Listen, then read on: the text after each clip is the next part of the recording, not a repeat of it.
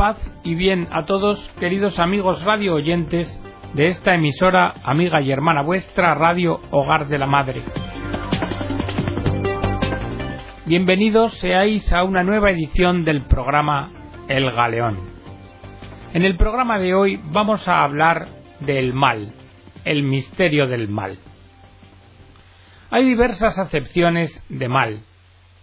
Podemos hablar de mal metafísico como una imperfección correspondiente a la limitación de una criatura respecto de una determinada esencia. Podemos hablar de mal físico cuando nos referimos a la falta de una propiedad de la que un ser concreto se encuentra dotado por naturaleza y sin la cual resulta mermado en su realidad. Y también podemos hablar del mal ético-moral, como una libre decisión de la voluntad de un ser contra algún mandato o prohibición conocidos. Nosotros decimos que se da el mal en sentido moral terminante cuando sin razón y con plena intención se destruye la luz de la conciencia.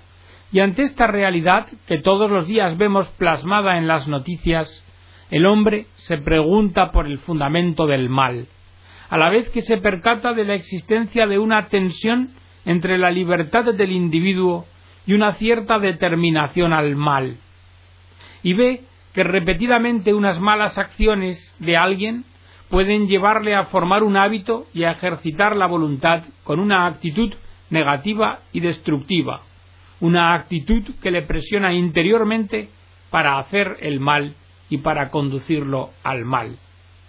Y sin embargo, si pensamos en ello, mientras más se asocia el mal con la libertad, tanto más enigmático resulta. De hecho, al mal le gusta ocultarse en su propio origen, porque sabe que no resiste una fundamentación que lo justifique de forma real y duradera. A los seres humanos, que estamos creados a imagen y semejanza de Dios, se nos escapa el fundamento último de una mala acción. Y por eso el mal nos resulta irracional. El mal para nosotros es como un misterio abismático cuando lo meditamos. Se ha intentado, sin embargo, dar una respuesta al origen del mal. Ante su realidad dramática, se ha tratado de explicar por diversas vías, hay quienes piensan que desde el comienzo el mal es un principio igualmente original que Dios, que no le es equiparable en dignidad, pero que es independiente de Dios. Otros han entendido que el único principio del que procede el mundo es también el origen responsable del mal, pero este pensamiento llevaría a demonizar al mismo Dios. Por eso hay quienes han opinado que si Dios en alguna forma quiere el mal, lo es porque este mal le sirve a sus designios, designios que son buenos.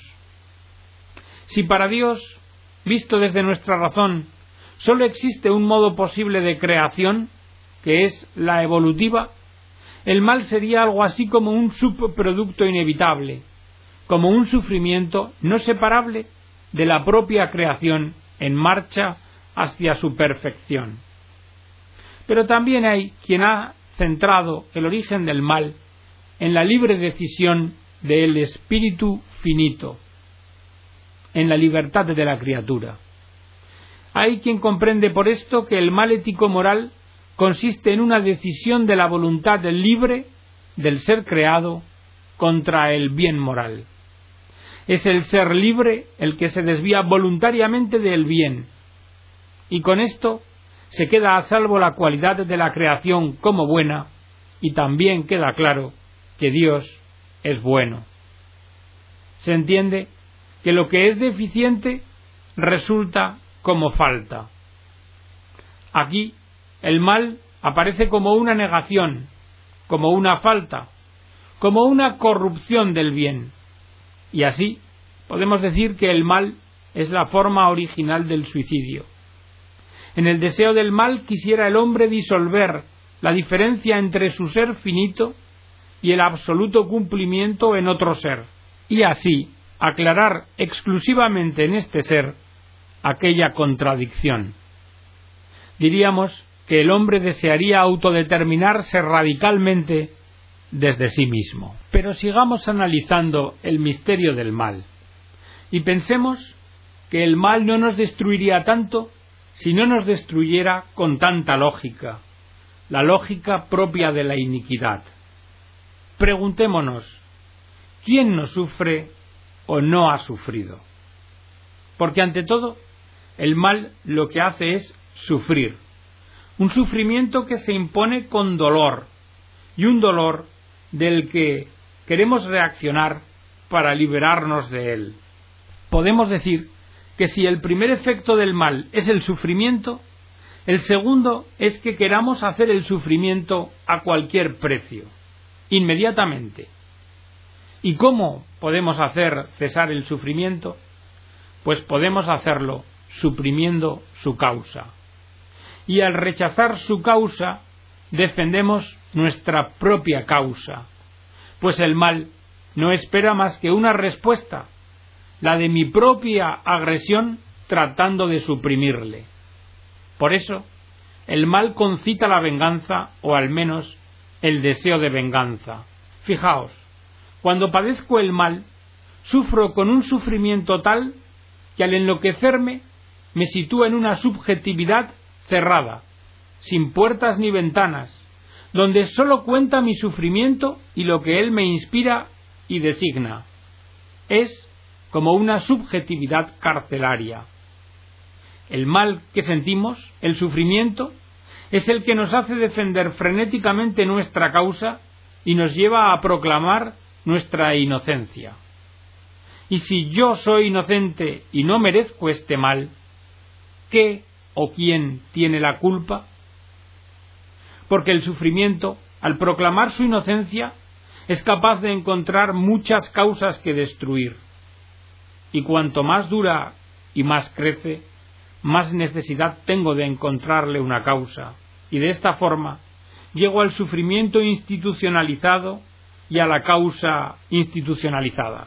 Cualquier cosa con tal de encontrarle rostro a mi sufrimiento, porque si mi sufrimiento es anónimo, es doble mal, pues me impide defenderme. Así pues, cuanto más crece el mal, más crece la acusación y más la dignidad de los culpables o su número. Por esto, el mal colectivo que podemos sufrir, la desnutrición, el desempleo, la corrupción, suscita causas que, aun siendo colectivas, no por ello resultan anónimas, tienen un rostro y este rostro es necesario para que podamos increparlas justamente. Paradójicamente, pues, para clamar mi inocencia y suprimir en mí el mal, comienzo por reconocerle y concretarle. Así que para mí, la liberación pasa por la destrucción de la causa del mal, y por tanto ese mal que padezco exige de mí un contramal, y este contramal empieza por la acusación al otro, a todo otro, y así se convierte en universal. Es aquí donde el mal encuentra su primer triunfo, y un triunfo decisivo, al imponer a quien sufre que mantenga su inocencia por la acusación. Por esto, la dureza del mal consiste en que nos impone su lógica como la única aparentemente practicable. Nuestro primer esfuerzo de librarnos del mal ve al mismo mal como su único horizonte. Por eso, el mal necesita siempre encontrar culpables y, sobre todo, definir las verdaderas responsabilidades. Y en esto el nihilismo ofrece un soporte perfecto a la exigencia infinita de acusación. La esencia de la técnica, al definir al hombre ante todo como obrero del universo y por tanto responsable del mundo, permite la acusación, tanto por lo que ha hecho como por lo que ha dejado de hacer. Así, la esencia de la técnica y su exigencia de prever lo responsabiliza. Para todo mal hay una causa y ésta es siempre el hombre. Pero ahora pasemos del hombre genérico a los individuos para concluir que siempre es posible hallar culpables dignos de acusación, Basta con acusar al primer inocente que llega. ¿Y por qué? Pues porque ante todo no es inocente. Aun suponiendo que él no sea la causa precisa de mi sufrimiento presente, nadie dudará que ha causado otros sufrimientos que otros soportaron. Así, al culpabilizarle injustamente de mi sufrimiento, no hago sino hacerle soportar el contramal que merece el mal que por su parte él haya cometido. Y luego, porque si por un extraordinario hubiese alguien auténticamente inocente, nadie dudaría de que tan pronto como soportase el sufrimiento de un contramal, él mismo querría ejercer inmediatamente un contra contramal sobre su acusador, razón por la cual, al fin y al cabo, también podríamos designarlo como culpable. Pero hay más. No sólo todos pueden y deben pasar a ser culpables, sino que yo mismo soy culpable, puesto que yo puedo ejercer muy legítimamente sobre cualquiera el contramal, es decir, un sufrimiento injusto sobre un ser, acaso inocente, y ello con toda justicia. Yo paso a ser tan culpable como aquellos a quienes acuso, precisamente porque yo no hago más que defenderme. Al quererme liberar del mal, le perpetúo y universalizo. La lógica del mal vuelve a triunfar y siempre lo hace de la misma manera. Acusémosles a todos. El mal encontrará allí siempre a los suyos, pues todos practican en efecto su lógica. ¿Acaso lo peor del mal no es el sufrimiento, sino que sólo la venganza parece poder remediarle, como aparentemente restableciendo la justicia. Fijaos que hacer el mal no nos resultaría tan natural si para hacerlo necesitásemos tener una intención perversa y una voluntad deliberada, lo cual al comienzo, por lo menos, parece que no tenemos.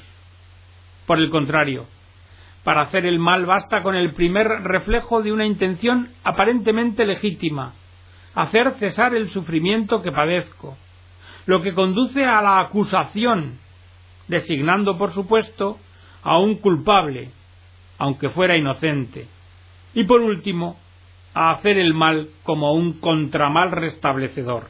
La única manera de romper la lógica del mal y su cadena diabólica es no tratar de deshacernos de él a cualquier precio y de cualquier manera, para no arriesgarnos a asumir en él a otro hombre. Guardar el sufrimiento para sí, aguantarlo, encajarlo, como se puede hacer guardando en una caja el billete falso que hemos recibido, esto es romper la cadena del mal. De ahí se derivan varias consecuencias. Cristo no vence el mal más que negándose a transmitirlo, esto es, sufriéndolo él en su persona a riesgo de morir al blocarlo. Lo propio del justo, lo propio de Cristo, es soportar el mal sin hacérselo a otro, sin trasladarlo a otro, sin hacer sufrir a otro como si fuera otro el culpable. Por esto, quien pretenda ser absolutamente inocente y se niegue a soportar el mal sin transmitirlo enseguida, no podrá quitarse de encima la culpa más que acusando a otros. Y es que debemos entender que el pecado original mismo ya ocurrió según un esquema de autojustificaciones acusadoras. Dios pregunta y Adán le responde que él no tiene responsabilidad y remite a Eva y Eva, a su vez, acusa y echa la culpa a la serpiente. El pecado solo entra en el mundo con toda la lógica del mal, transmitir el mal a otro para zafarse de él y así pretender la inocencia. El pecado es inseparable de su lógica de transmisión. Y de aquí se deduce una última consecuencia. Quien niega la doctrina del pecado original argumentando que no tiene ninguna responsabilidad en el pecado del origen, está repitiendo este argumento de la lógica del mal y lo está haciendo realidad en su vida y se está inscribiendo a fondo en el pecado que pretende ignorar. Y por eso, a quien está culpando, es a Dios. A Dios como si Él fuera la causa del mal. Y esto es terrible, porque se trata del estadio supremo de la lógica de la venganza. El último culpable a quien se puede acusar, quien debe de soportar el mal universal, es Dios. Así parece que el último servicio que Dios puede hacer a la humanidad, víctima del espíritu de venganza, sería de este modo proporcionarle un culpable muy importante, que se preste de forma admirable y silenciosa a la acusación exasperada del mal universal. O sea, para que yo sea inocente, basta con vengarnos del mal sobre aquel que no se vengará. Y este es Dios. Porque esto solo es posible a un precio, que Él sea efectivamente absolutamente culpable, por tanto absolutamente castigado y por ende absolutamente muerto. Pero del mal falta por tratar su misterio, y este misterio consiste en alguien, en una persona, en Satanás. La venganza puede afectar a todo hombre, hacer de la humanidad entera y hasta de Dios un adversario. Matar por pura y simple venganza no restablece el estado anterior, sino que condena el futuro a una irremediable imposibilidad de amar. Al que se venga, la lógica del mal se le plantea como un poder en el que creer. Pero sin embargo esta lógica traiciona esa confianza, porque sobre lo que domina es sobre la nada. Encierra al alma en el infierno de la nada, y descubriendo no sólo que ha perdido todo, sino que incluso se ha perdido a sí misma, y que de su crimen ya no puede hacer apelación, pues no hay nadie a quien apelar, solamente a sí misma se puede culpar. La traición culmina con la ausencia del traidor. El alma ha sido engañada por la lógica del mal. El alma se descubre por segunda vez sola y ahora ya no puede sino matarse una segunda vez. La segunda muerte que es como un suicidio sin fin. De esta reflexión que hemos estado desgranando, resulta que la traición que conlleva la lógica del mal culmina en la ausencia del traidor. Y esto nos llevaría a afirmar que Satanás no existe. Pues no, todo lo contrario. Satán significa acusador. Satán acusa a los hombres aparentemente en beneficio de uno de ellos, pero con la intención de que ese mismo hombre acabe por acusarse a sí mismo y se mate sin fin ni tregua. Y esta trampa se cierra perfectamente cuando el hombre no puede zafarse ya de su responsabilidad más que acusándose a sí mismo. Claro que para que esto se produzca es necesario que Satán desaparezca. Satán debe traicionar su propia traición. Solo este apartamiento cierra el infierno y sella la trampa, porque el infierno es la ausencia de todo otro, incluso de Satán. Por eso, la fuerza de Satanás consiste en hacer creer que no existe, como ya nos dijo el cardenal Newman, lo que significa que Satanás se disimula primero bajo la lógica del mal, para mejor hacer creer su cuasi inocencia, pero luego rápidamente sabe quitarse de en medio, para que el alma no pueda ya deshacerse de su muerte a costa de cualquier otro, y para que traicionada por una traición sin traidor, no pueda descargar su acusación en nadie. Más que astucia, la ausencia de Satanás es su único modo de actuar, y también en ello imita a Dios. Pero esta imitación es caricatura, porque la distancia que toma Dios de la criatura lo es por su amor y para hacer vivir así al hombre, mientras que la huida de Satán es una huida traicionera que incita al alma a matarse con un odio sin nombre. Si Satán no es ni actúa más que por ocultamiento, es astucia, pero sobre todo necesidad no puede actuar mejor ni de ningún otro modo. Si no afronta al hombre a rostro descubierto, es porque no tiene los medios para hacerlo. Hay que renunciar a imaginar a Satanás como poderoso, porque él por sí no puede nada.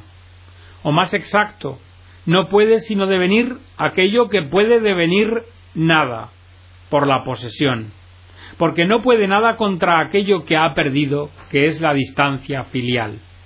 Satán es un hijo deshecho que experimenta la filiación de los hombres como un desecho del que debe vengarse deshaciéndola. El poder de Satán es angélico, pero es analfabeto de la caridad, es impotente para el amor, y sólo puede ejercer su poder para hacer a todo hombre impotente para amar. Más que ninguna otra alma, Satán sufre del infierno, cuyo último círculo le cierra en soledad absoluta, una identidad tan perfecta, conciencia tan lúcida y sinceridad tan transparente consigo, que es el absoluto negativo de la persona. Satán es el idiota perfecto, idiota que asume su particularidad como un bien propio del que se apropia. Pero entonces, ¿cómo nos amenaza Satanás? Satanás nos amenaza con la tentación, que consiste en el enfrentamiento entre su personalidad negativa, ya asesina de su propia persona, con una persona, la nuestra, que duda de su personalidad. Cuando las palabras nos vienen del demonio, las reconocemos porque no producen ningún buen efecto, sino que su efecto es malo. Como dijo Santa Teresa, me pregunto si no es esto lo que un espíritu dice a otro.